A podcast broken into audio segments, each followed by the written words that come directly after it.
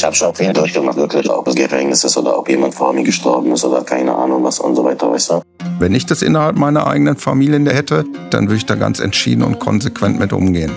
Okay. Bedeutet, ich müsste mich jetzt öffentlich distanzieren. Richtig? It's Fritz. Clanland. Schrecklich nette Familiengeschichten. Ich bin Mohamed Charur. Ich bin Markus Steiger. Statt über Clans sprechen wir hier mit Clans. Und das hier ist Kapitel 12. Distanziert euch. In den letzten Folgen haben wir ja mit verschiedenen Politikern, Polizisten und Journalisten gesprochen. Wir wollten mit den Leuten ins Gespräch kommen die sich mit arabischen Großfamilien und mit der sogenannten Clankriminalität beschäftigen und sie mit Clanmitgliedern, also mit Leuten wie dir, an einen Tisch bringen. Ganz konkret ging es darum, wie sich ihre Aussagen und ihr Verhalten auf das Leben vieler Clanmitglieder auswirken. Und es ging auch darum, wie man Kriminalität bekämpfen könnte und wie man darüber berichten könnte, ohne dass Menschen wie du darunter leiden. Das waren zum Teil ziemlich emotionale Diskussionen. Wie fühlst du dich nach all den Gesprächen? Gemischt. Es war auf jeden Fall wichtig, die Leute mal persönlich zu sprechen und ich glaube, die andere Seite jetzt ein wenig besser zu verstehen, ob das jetzt gut oder schlecht ist, beziehungsweise ob mein Bild von ihnen ein gutes oder ein schlechtes ist, sei mal dahingestellt. Ich glaube, es hilft sehr, wenn man sich mal ausführlich unterhalten kann. Ob mein Punkt von der anderen Seite gesehen werden möchte oder nicht, ist da auch egal. Wichtig ist erstmal, dass der Punkt gemacht und gehört wurde. Aber wenn wir über die Gründe für diese Stigmatisierung von Clanmitgliedern reden, dann hatte ich nicht das Gefühl, dass es da so viel Einsicht gab. Und das gibt mir unterm Strich ein Gefühl, ja, wie soll ich das beschreiben? Am besten mit einer Aussage von Ali Boumaier. Ich habe eine Frage, was soll ich denn jetzt machen? Ich bin deutscher Staatsbürger, ich bin hier geboren im Land, ich bin hier groß geworden. Was soll ich jetzt machen? Heißt das jetzt, dass ich, dass ich aufgrund meiner Familie die Chance wert bekomme, irgendwo aufzusteigen oder irgendwas? Heißt das jetzt, dass ich Pech habe oder was? Äh, habe ich jetzt Pech gehabt deswegen? Man ist einfach auf eine Art resigniert. Weil ich hatte das Gefühl, dass die Verantwortung für dieses Stigma in unseren Gesprächen oft bei ganz anderen Leuten gesehen wurde. Ja, da hatten wir ja mehrere Beispiele in unseren Interviews. Eins davon war unser Interview mit dem RBB-Journalisten Olaf Sundermeier. Dass wir uns hier so kontrovers darüber austauschen, finde ich ganz wunderbar. Ich finde auch gerade Ihre Perspektive für mich wichtig. Diese Vorurteilsmauer, vor der Sie laufen, ist ein Thema, das aber mit unserer Art der Berichterstattung wenig zu tun hat. Er sagt, er berichtet halt über Kriminalität und Kriminelle und sei nicht verantwortlich für diese Mauer aus Vorurteilen. Und wenn es darum geht, Menschen von diesen Vorurteilen zu befreien und besser zu integrieren, dann seien andere verantwortlich, nämlich die Politiker. Genau, und switchen wir dann nochmal zurück zu unserem Interview mit Falko Lieke, dem Jugendstadtrat von Neukölln. Mit dem haben wir auch darüber gesprochen, wie seine Wortwahl in unseren Augen Menschen aus Großfamilien kriminalisiert, die gar nichts mit Kriminalität zu tun haben. Aber er sagt, wenn ich gefragt werde, äh, differenziere ich das aber. So, was am Ende daraus gemacht wird, wissen Sie genauso. Ich, mach, ich schreibe die Zeitung, ich mache den Fernsehbericht nicht. nicht, nicht. Hashtag Verantwortungspingpong zwischen Presse und Politik. Ein bisschen schon. Trotzdem waren sich beide in einem Punkt einig. Warum stehen die Leute nicht lauter auf, die damit nichts zu tun haben wollen und die auch sagen, ich gehöre da nicht zu, das ist mein Cousin, aus, weiß ich nicht, äh, zigmal irgendwie über drei Ecken bin ich mit dem verwandelt, aber ich habe den einmal auf irgendeiner Hochzeit gesehen und äh, ich habe mit dem nichts zu tun. Nur solange die Familien sich nicht selbst offensiv dagegen stellen. wir fragen sie dann immer, warum distanziert ihr euch denn nicht von der Kriminalität eurer Leute? So, und das Aufstehen, ich sag mal, von, von diesen Menschen, die völlig normal gemeinsam hier mit uns leben, das vermisse ich ehrlich gesagt. Dass man sagt, ich nehme sie jetzt mal, ich bin ein Charur, aber mit dem möchte ich nichts zu tun haben, der offen im Fernsehen zugibt, er, er bezieht Hartz IV, ist aber mit dem A7 unterwegs und macht auf dicke Hose. In dem Punkt sind sich beide einig. Den Ball spielen beide direkt an euch sprich die Großfamilien, zurück. Sie sagen ganz deutlich, distanziert euch von der Kriminalität eurer Leute und das bitte nicht nur im stillen Kämmerlein. Es müsste öffentlich auch in der Diskussion eine Rolle spielen. Dass sowas dann öffentlich passiert, spielt anscheinend eine gewichtige Rolle. Was sagst du dazu? Okay, willst du die lange oder die kurze Antwort? Fangen wir mal mit der kurzen an. Gut, dazu habe ich auch wieder passenderweise eine Aussage von Rapper Ali Boumaier, die ich selbst nicht besser hätte auf den Punkt bringen können. Und die Aussage wäre fast noch untergegangen in unserem Interview. Wir saßen ja mit Ali bei Papa Ari in Berlin-Treptow und während er sich parallel noch um seine Grillplatte gekümmert hat und mit einem Mitarbeiter geredet hat, damit er die jetzt bekommt, hat er das hier gesagt. Bedeutet, ich müsste mich jetzt öffentlich distanzieren. Richtig? So, dann mache ich jetzt die mit. Ich distanziere mich öffentlich. Aziz, Lahon, ist doch egal, hör mal her, Mann. Ich distanziere mich öffentlich von allen kriminellen Machenschaften, von jedem Menschen auf dieser Welt. Aber mein Bruder ist, mein Vater ist, mein Onkel ist, interessiert mich nicht. Was aber normal ist, was macht doch jeder Mensch, oder nicht? Reicht das jetzt? Ist das äh, genug Distanzierung? Ja, das ist die Frage. Ich habe nicht das Gefühl, dass das auf einmal Alis oder meine oder die Probleme von sonst wem lösen wird. Dann wäre ja diese Folge auch schon vorbei. Der ganze Podcast wäre auf einmal vorbei. Keine Sorge, wir drehen noch eine große Runde um den Block. Wir machen hier nicht Schluss, ohne dass es noch ein letztes Mal richtig kompliziert wird. Was ich auf jeden Fall festgestellt habe in unseren Interviews, nicht alle Mitglieder aus arabischen Großfamilien sind da so pragmatisch wie Ali Boumaier und sagen, okay, ich spreche hier kurz mal mein Statement ins Mikro und gut ist. Im Gegenteil, die Reaktion, die man öfter hört, ist eher, warum? Warum soll ich mich distanzieren? Ja, Mann, egal wo ich hinkomme, wenn ich sage, ich bin aus der Familie Scharur, dann höre ich so oft, ah, und ja, distanzierst du dich? Das kam ja auch in unserem Gespräch mit Alia an einer Stelle plötzlich hoch. Nochmal zur Info. Alia, eine junge Frau aus einer arabischen Großfamilie, mit der wir uns getroffen hatten. Ihre Aussagen haben wir auf ihren Wunsch nachsprechen lassen. Auf jeden Fall warst du im Gespräch auf einmal sehr getriggert, als es plötzlich um das Thema Distanzierung ging. Du beschreibst Alia da eine Situation mit einem Deutschen, die du selber im Alltag erlebt hast. Ich stehe hier auf der Matte um 9 Uhr morgens und wir arbeiten hier zusammen. Also offensichtlich mache ich keine Kokaingeschäfte, weil ich komme mit der BVG hierher, piss mir nicht ans Bein. Es ist echt so, es ist wirklich so. Du musst dir immer anhören, die erwarten immer sofort, dass du sagst, ich bin nicht so, ich distanziere mich davon. Stell dir vor, du musst dich überall, wo du hingehst, dafür bekennen, dass du Schwule akzeptierst. Das ist für mich so selbstverständlich. Und so fühle ich mich halt als Mitglied einer Großfamilie. Ich muss mich quasi immer dazu bekennen, dass ich Deutschland toll finde und dass ich hier integriert bin und dass das für mich alles selbstverständlich scheiße ist, was andere an kriminellen Dingen abziehen. Natürlich finde ich das scheiße, aber ich muss mich doch nicht jedes Mal dafür, also ich bin so nicht. Ich habe zwar den Nachnamen, ich möchte mich dafür aber nicht jedes Mal rechtfertigen. Ich will einfach ganz normal leben, wie andere Menschen hier auch. Es nervt wirklich einfach nur. Ich kann das Gefühl auf jeden Fall nachvollziehen und diesen Frust hast du ja auch in dem Interview mit äh, Sundermeier gut auf den Punkt gebracht, finde ich. Lass uns da noch mal kurz reinhören. Ich habe es immer so mitbekommen, wenn Menschen irgendwo hingegangen sind, waren die erstmal, haben die einen Grundrespekt bekommen und du bist erstmal gut, bis du bewiesen hast, dass du scheiße bist. Bei mir war es immer umgekehrt. Ich glaube, ein tatsächliches Problem ist tatsächlich diese Beweislast.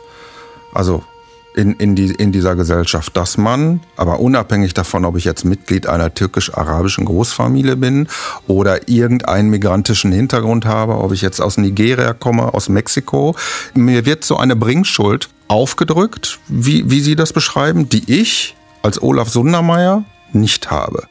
Das ist es ja im Prinzip, wie du es empfindest.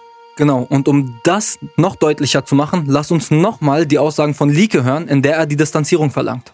Warum stehen die Leute nicht lauter auf, die damit nichts zu tun haben wollen? Fällt dir was auf?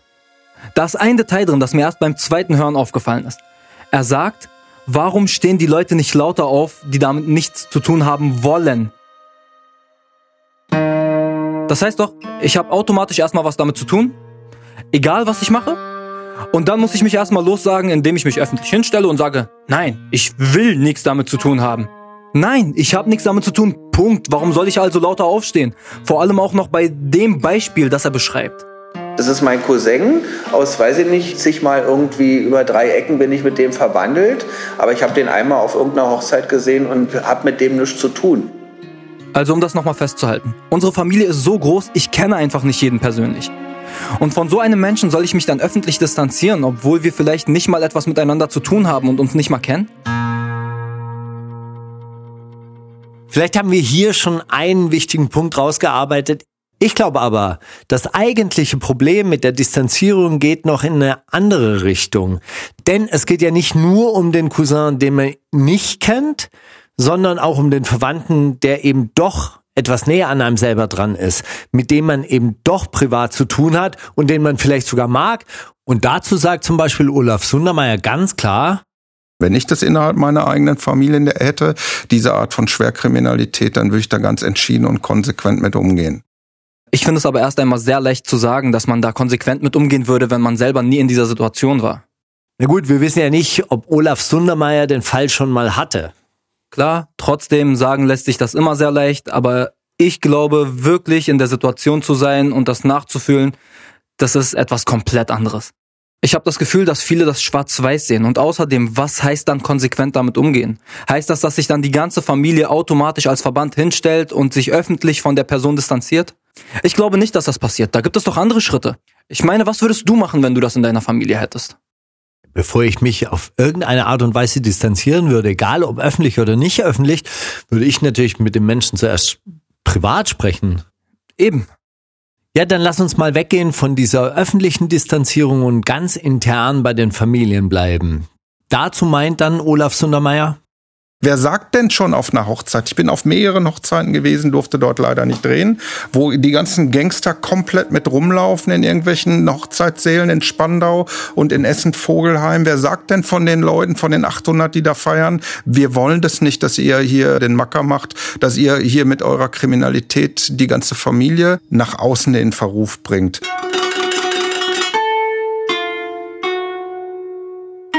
Ganz kurz, bevor ich inhaltlich darauf eingehe, will ich kurz eine andere Sache ansprechen. Ich habe das Gefühl, wir haben die Chance auf eine ganz kurze Auszeit. Es ist nämlich Zeit für Das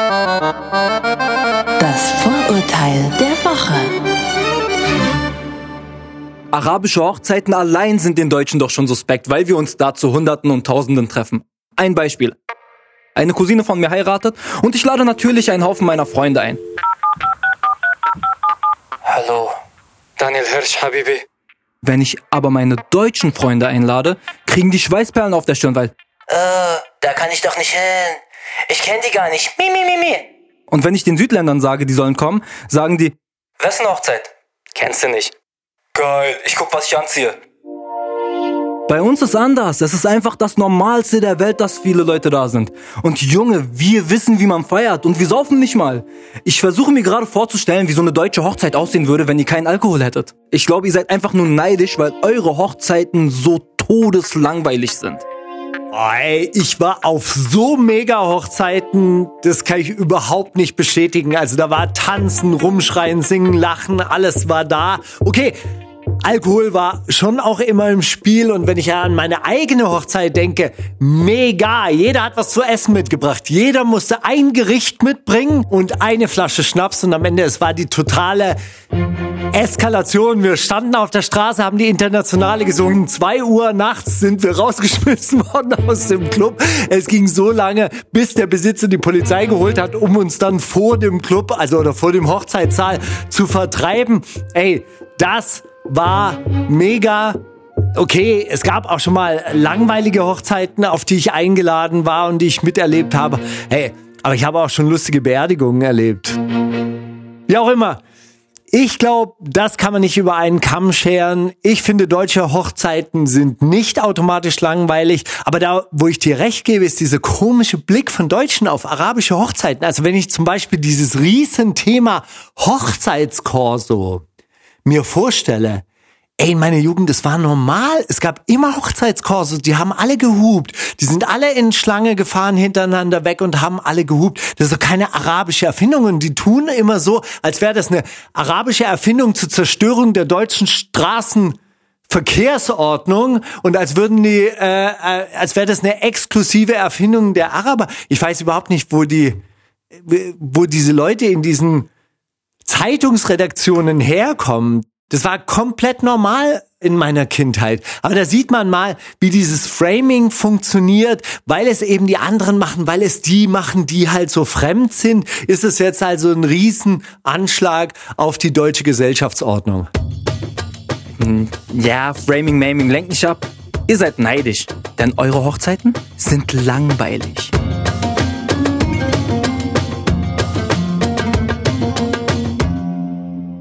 Ja, aber jetzt mal zurück zum Thema. Eigentlich ging es ja darum, dass laut Olaf Sundermeier Kriminalität in den Familien nicht angesprochen wird. Hier nochmal die Aussage.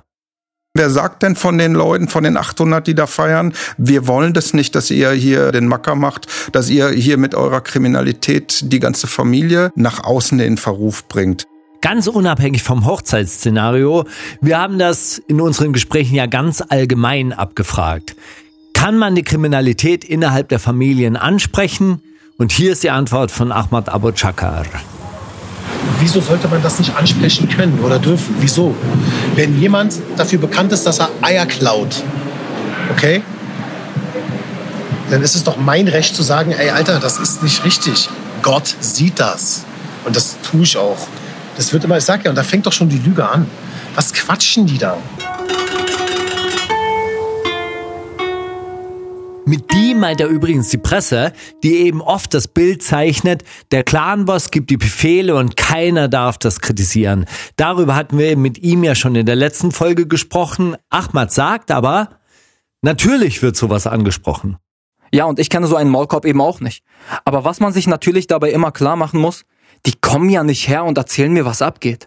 Und ich gehe ja jetzt auch nicht unbedingt auf Leute zu und beschuldige sie mit Sachen, die ich nicht hundertprozentig oder nur vom Hören sagen weiß. Aber grundsätzlich und ganz unabhängig vom Thema, ich kann alles in meiner Familie ansprechen und auch kritisieren. Die Frage ist aber immer, wie groß ist mein Einfluss am Ende? Was ähnliches haben wir ja auch von Fatima gehört, der Sozialarbeiterin aus Berlin-Spandau. Die hatte ich auch darauf angesprochen, wie die Familien intern damit umgehen könnten. Was könnte die Familie tun, um so etwas irgendwie einzugrenzen oder einzudämmen? Naja, ich glaube, die sind auch einfach überfordert und ratlos. Was sollen die machen? Sollen die ihre Hand heben? Sollen sie die einsperren? Mehr als reden kann man nicht machen. Ich glaube, die müssen mal ordentlich auf die Schnauze fallen. Aber wer weiß, ob sie trotzdem draus lernen. Wenn ich das mal zusammenfasse, dann heißt das, Kriminalität wird auch innerhalb der Familie angesprochen und auch kritisiert. Ja, und sogar auch von den Leuten in der Familie, die eigentlich Einfluss haben, also den Älteren in der Familie. Denn das hatte Rassan ja schon in der letzten Folge angedeutet. Bei uns sind die Älteren äh, nicht gerade begeistert, wenn man über das Thema Drogen redet oder, oder, oder Waffen oder die wollen mit sowas nichts zu tun haben, die älteren Leute. Die sind strikt dagegen. Die wollen sowas nicht. Das ist haram. Die sagen, man soll sich schämen, wenn man so einen Rotz anfasst und das finde ich auch richtig. Trotzdem scheint der Einfluss, den selbst die Älteren da haben, begrenzt zu sein. Richtig. Das hatten wir ja schon von Jafar in einer der früheren Folgen gehört. Wenn du einen starken Willen hast, dann machst du, was du willst. Aber wenn wir jetzt nochmal auf das Thema öffentliche Distanzierung zurückkommen, vielleicht ist auch einfach nicht ganz klar, was damit eigentlich gemeint sein soll. Also ich glaube, es ist jetzt total vermessen und auch sinnlos zu verlangen, dass sich jetzt jedes einzelne Clanmitglied öffentlich hinstellt und sagt, ich distanziere mich von Cousin XY. Du meinst am besten so als Flashmob auf dem Tempelhofer Feld mit der kompletten Familie? So öffentliche Massenintervention gegen eine bestimmte Person mit Plakaten und Transparenten, so Highschool-Musical-mäßig? Nee, so ähnlich, aber das wäre ja komplett absurd. Allerdings glaube ich schon, dass es Leute gibt, die sich so eine Aktion oder so eine Institution wie Gesicht zeigen für ein weltoffenes Deutschland oder sowas ähnliches wünschen. Aber das ist ja dann auch wieder so ein Punkt, diese Distanzierung wird sehr gerne nur vom migrantischen Teil der Bevölkerung verlangt, weil sie für viele halt eben nur Staatsbürger unter Vorbehalt sind und so quasi den Extrabeweis, die Extra-Runde laufen müssen, um zu beweisen, dass sie es ernst meinen mit der Gesetzestreue und dem Rechtsstaat. Das gilt ja dann nicht nur für die Distanzierung von Familienmitgliedern, das gilt ja dann auch für alles andere auch. Aber wenn wir ganz optimistisch sein wollen, könnte man ja die Frage stellen, ist dieser Podcast vielleicht nicht ein Stück weit das, was da verlangt wird? Also zumindest ein möglicher erster Schritt? Das ist die Frage. Ich frage mich halt, reicht all das? Also reicht so ein Podcast, um Dinge zu verändern? Ja, wahrscheinlich nicht. Also wahrscheinlich reicht's nicht. Ich denke, das Ganze hat halt auch wieder so eine rassistische Komponente, weil die Stereotype sich so in die Köpfe gefressen haben, dass es ganz schwer ist, dagegen anzuargumentieren. Also was mir bei diesem Projekt ja insgesamt aufgefallen ist, wenn ich davon erzähle, dass wir Interviews mit jungen Frauen aus Clans geführt haben, die uns erzählt haben, dass es in ihren Familien anders zugeht, als in der Öffentlichkeit dargestellt wird. Wenn wir erzählen, dass wir mit jungen Menschen gesprochen haben, jeder Menge Leute gesprochen haben, die mit Kriminalität nichts zu tun haben, die studieren und an dieser Gesellschaft ganz offen teilhaben wollen, dann kommt als Reaktion, das redest du dir schön. Oder wenn das nicht kommt, dann kommt, das sind doch aber Ausnahmen. Und da wird mir dann auch immer wieder deutlich, Clan ist für die Menschen gleichbedeutend mit Kriminalität. Arabische Identität wird gleichgesetzt mit nicht integrierbarer Parallelgesellschaft. Die Begriffe sind so geframed, dass die Menschen, die in unserem Podcast ganz andere Perspektiven aufzeigen, angezweifelt werden. Und das ist das perfide an diesem Framing. Es ist unglaublich schwierig, dagegen anzukämpfen und dabei auch noch authentisch in seiner Identität bleiben zu können. Weil alles, was du tust, nur unter Vorbehalt anerkannt wird. Ja, und ich finde, das wird sich auch grundlegend nicht ändern, wenn die Medien weiterhin ein Bild verbreiten, das oft noch bekannte Vorurteile weiterschürt. Weil in meinen Augen auch die Politik es bisher nicht geschafft hat, ausreichende gesellschaftliche Perspektiven für Familien zu schaffen, die hier scheinbar nie richtig angekommen sind. Weil die Polizei versucht, über Jahrzehnte verfestigte kriminelle Strukturen aufzubrechen, aber dadurch auch Kollateralschäden entstehen, die die Fronten zwischen Deutschen und Arabern allgemein weiter verhärten. Und weil all diese Punkte zusammenhängen und sich gegenseitig verstärken. Und weil auf der anderen Seite sich aber auch Menschen dazu entscheiden, letztendlich kriminell zu sein und diesen Teufelskreis weiter befeuern.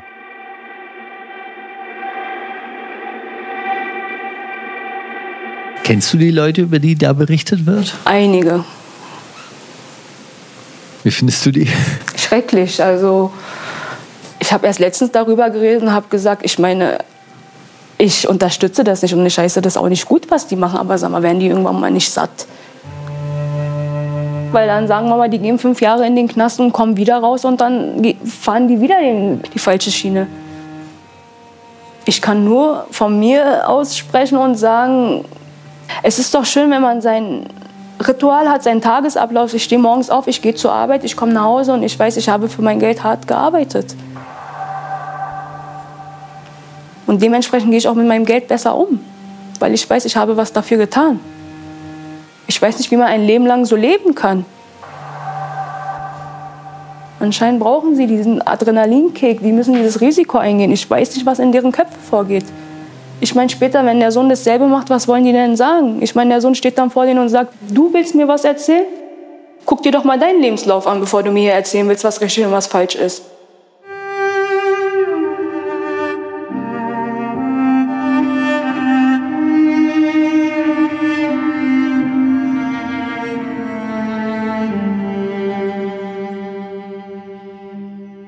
Vielleicht sollten wir zum Ende des Podcasts nochmal zurück an einen Ort gehen, der eigentlich deutscher gar nicht sein könnte. Gestutzte Hecken, gepflegte Rasen, Kleingartensiedlung, wie sie im Buch steht. Hier hatten wir Khaled getroffen. Khaled, wir erinnern uns, sportlicher Typ, Basecap, T-Shirt, Jeans, ein jung gebliebener 40-Jähriger. Seinen Namen haben wir auf seinen Wunsch verändert und seine Stimme verfremdet. Denn der gehört zu den Leuten, die in ihrem Leben mindestens einmal die Entscheidung getroffen haben, kriminell zu sein. Mit ihm haben wir dann auch darüber gesprochen, ob er da eventuell auch Veränderungen sieht. Also Veränderungen, die zu weniger Gewalt und weniger Kriminalität bei entsprechenden Mitgliedern aus arabischen Großfamilien führen könnten. Ja, das gibt's halt so und so. Manche, die sind 50 Jahre alt, die schlagen sich immer noch. Die schlagen sich alle mit 50 Jahre. 50 Jahre alt. Mann, du musst schon Opa sein. Musst zu Hause sein, du musst für deine Enkel und mit denen spazieren gehen und Enten füttern gehen. Nein, die sitzen immer noch da vor Cafés und rauchen Zigaretten, gucken die Leute bescheuert an, wenn die vorbeilaufen und dann kommt Streit. Aber alles hat seine Grenzen.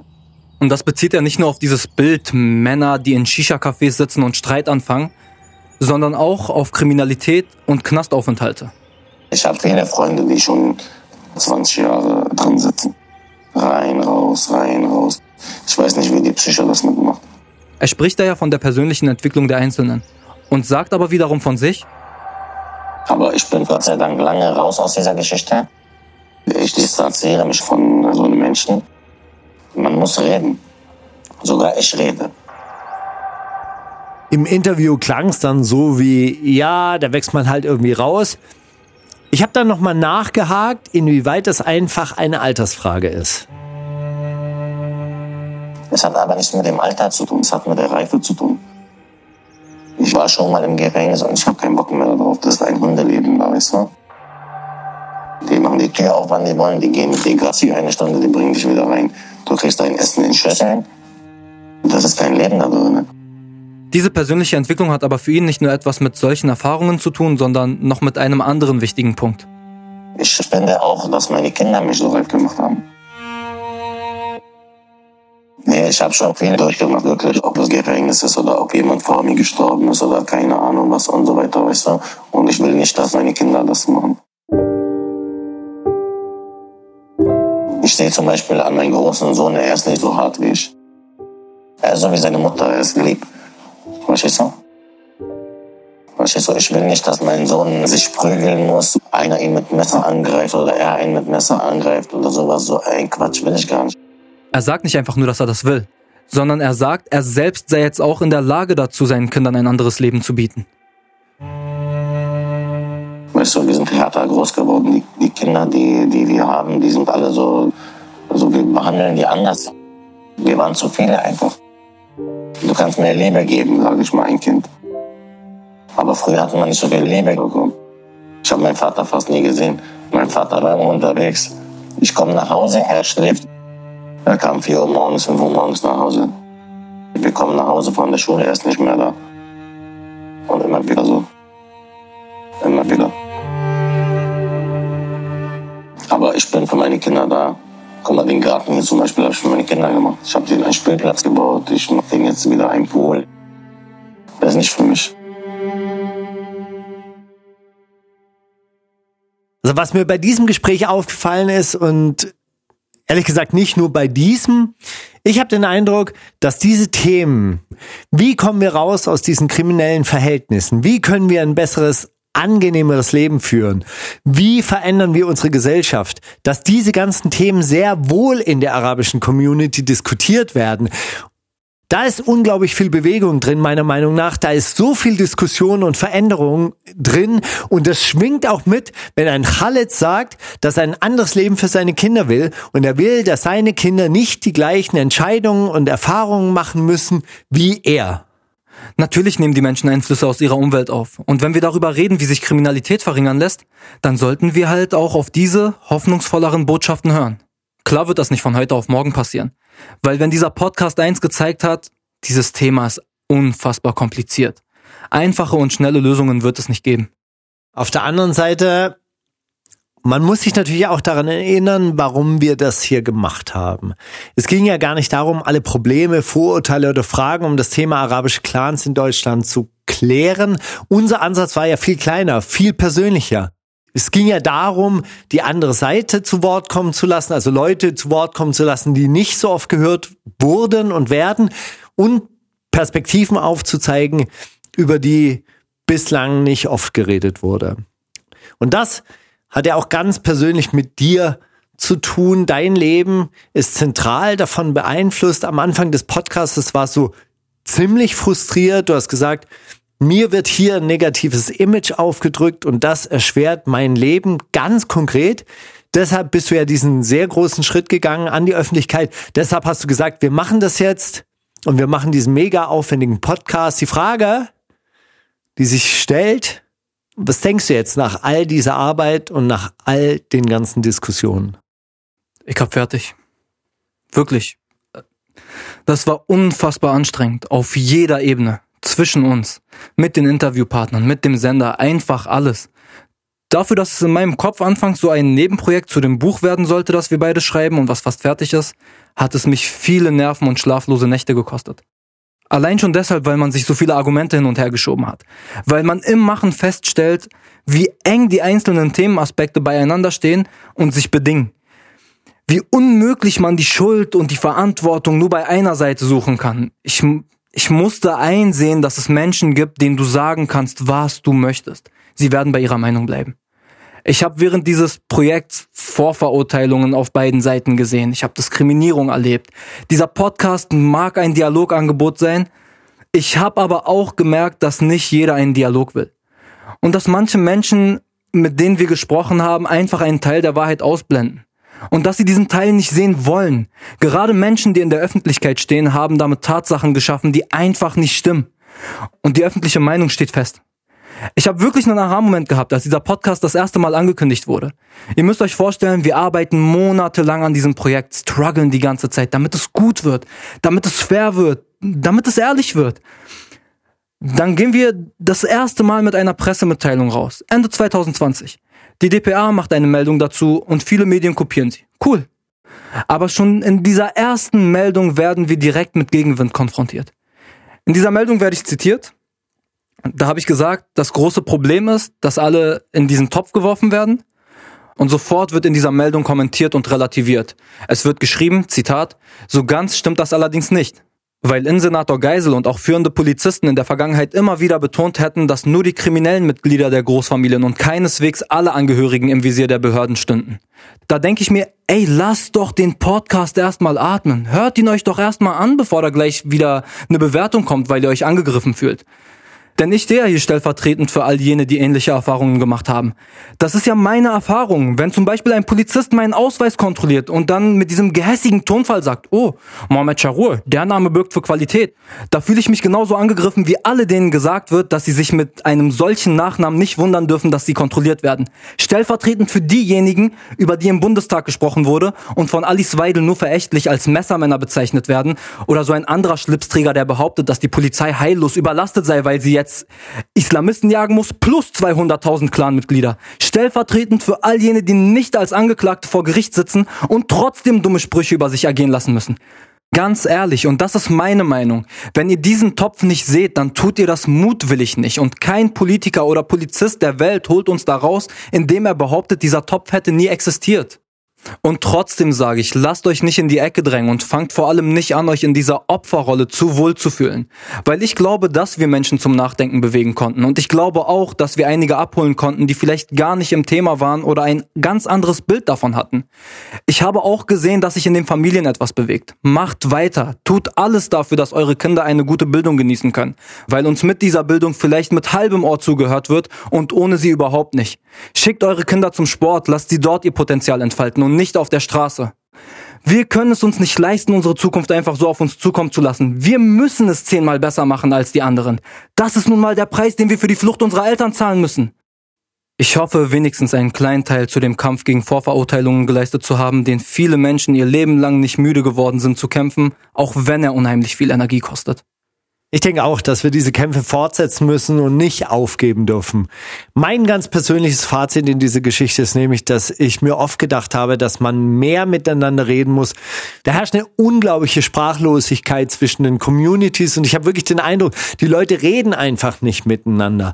Die Politiker sprechen über die migrantische Gemeinschaft und die migrantisierte Gemeinschaft. Die Leute mit der migrantischen Herkunft sprechen dann abfällig über die deutschen Polizisten, über die Ausländer und so weiter und so fort fort. Ich habe so oft den Eindruck gehabt, dass ich der Erste, also wirklich der Erste und einzige Deutsch-Deutsche war, der kein Polizist war, der jemals in so einer arabischen Wohnung hier in Deutschland war. Und das ist doch unglaublich traurig. Das muss sich doch unbedingt ändern. Und ich glaube fest daran, dass wenn sich die Menschen öffnen und miteinander in Kontakt und ins Gespräch kommen, dann kommen sie auch miteinander klar. Dann verändert sich auch das politische Klima und die allermeisten Leute wollen ja auch mitmachen in dieser Gesellschaft. Egal, ob sie jetzt Bio-Deutsche sind oder mit einem sogenannten Migrationshintergrund. Aber dann müssen wir auch die Gelegenheit schaffen, damit die Leute mitsprechen können, damit sie die Möglichkeit haben, mitzubestimmen und mitzusprechen und mitzuentscheiden. Und genau das habe ich mir für diesen Podcast gewünscht. Der soll so eine Gelegenheit sein. Und vielleicht ist es ja auch wirklich der Ausgangspunkt für einen weitreichenderen Dialog. In diesem Sinne, bis hierhin. Danke an alle Interviewpartner und Partnerinnen, die mitgemacht haben. Danke an jeden und jede, die geholfen haben, dieses Projekt möglich zu machen. Danke an die Familien, die uns ihr Zuhause geöffnet haben. Danke an dich und deine Frau, aber ehrlich gesagt mehr an deine Frau, die unsere Meetings ertragen hat und mich an eurem Tisch willkommen geheißen hat. Ja, die Credits gebe ich ihr, nicht dir, weil du dir das ausgesucht hast und sie nicht. Danke an meinen Vater, meine Geschwister und meine Cousins und Freunde, die tolle Gespräche vermittelt haben. Danke an die Familienunion, an Abu Khudr, Abu Rabi' und Abu Munir. Danke an meine Familie, an Abu Hussein, Abu Hassan, Abu Jihad, Abu Ali und Abu Jamal und all die anderen Abus. Danke an Daniel Hirsch. Ich glaube, ich spreche für uns beide, Markus, wenn ich sage, dass er einfach nur ein krasser Typ ist für die harte Arbeit, die er geleistet hat. Danke an alle bei Fritz, die im Hintergrund mitgewirkt haben. Und danke, lieber Mohammed, für das Vertrauen, das du in mich gesetzt hast, weil du hast mich ja damals angesprochen, du hast mich eingeladen zu diesem Projekt. Du bist auf mich zugekommen und wie gesagt, ja, danke an Daniel Hirsch, der dieses Projekt erst so richtig tight gemacht hat. Die Stories, die er aus unseren Interviews rausgezogen hat, die Stories, die er aus unseren teilweise doch recht wilden Gedankengängen gestrickt hat, das war awesome. Und bevor es ganz Oscar-mäßig wird mit unseren Dankesreden, danke natürlich auch an euch fürs Zuhören. Danke für euer Feedback. Habe ich was vergessen? Du weißt, ich lasse gerne O-Töne für mich sprechen. Einen letzten habe ich noch. Vielleicht einen akustischen Mic Drop von Fatima. Wir versuchen etwas zu erreichen, wir wollen ein Statement setzen und alleine können wir das nicht schaffen. Wen bräuchtet ihr? Wir bräuchten alle möglichen Menschen. Ich bräuchte jemand, der Vorurteile hat, mit dem ich ins Gespräch gehen kann. Vielleicht erreiche ich ja, dass er nach dem Gespräch sagt, ich habe jetzt eine ganz andere Sichtweise. Ich bin Mohamed Charur. Ich bin Markus Steiger und das war Clanland. Fritz. Clanland. Schrecklich nette Familiengeschichten. Habt ihr Feedback oder Fragen? Schreibt an podcast.fritz.de. Fritz ist eine Produktion des RBB.